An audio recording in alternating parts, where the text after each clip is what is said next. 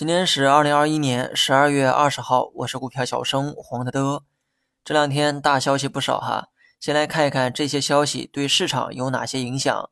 今天最新一期的 LPR 利率出炉，一年期贷款利率由之前的百分之三点八五降到现在的百分之三点八零，这是最近二十个月来首次下调利率。不过市场对此啊好像早有预期，比起一年期的利率，人们更期待五年期利率的下降。不管怎么样，消息本身呢利好市场，同时呢也再次证明了流动性适度宽松的预期。这与欧美国家的节奏啊截然相反，他们还在苦恼加息的问题。那么第二个消息是针对沪深股通的政策调整，也就是网友口中的打击假外资。很多 A 股投资者啊都习惯参考北上资金，也就是从香港流入 A 股的资金。这些资金通过沪深股通买卖 A 股市场。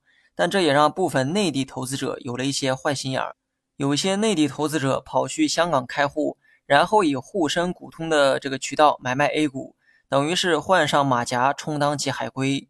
那么为了打击这种现象，监管规定内地投资者禁止通过香港经纪商交易 A 股。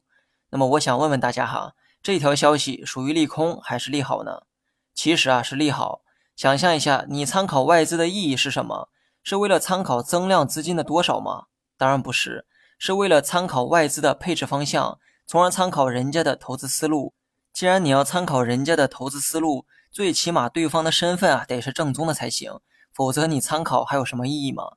这件事儿对市场短期走势会有影响，但从长期来看绝对是利好，甚至都没必要等上太长时间。只要过了情绪上最悲观的阶段，外资对 A 股的影响马上会回归到理性。最后呢，说一下大盘，短期还是按照调整去看，调整的深度啊比想象的要深，主要呢也是因为海外市场不太给力，跌的一个比一个惨。虽然遭受下跌呢很痛苦，但我还想强调一遍之前的观点，请把注意力多放在蓝筹白马股上，即便市场下跌，这些大盘子的价值股也会表现得更加抗跌。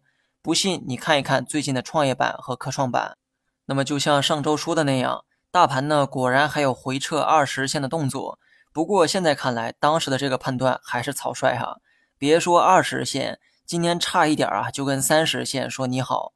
我对大盘中期走势一直保持着乐观的态度，而短期始终按照调整预期。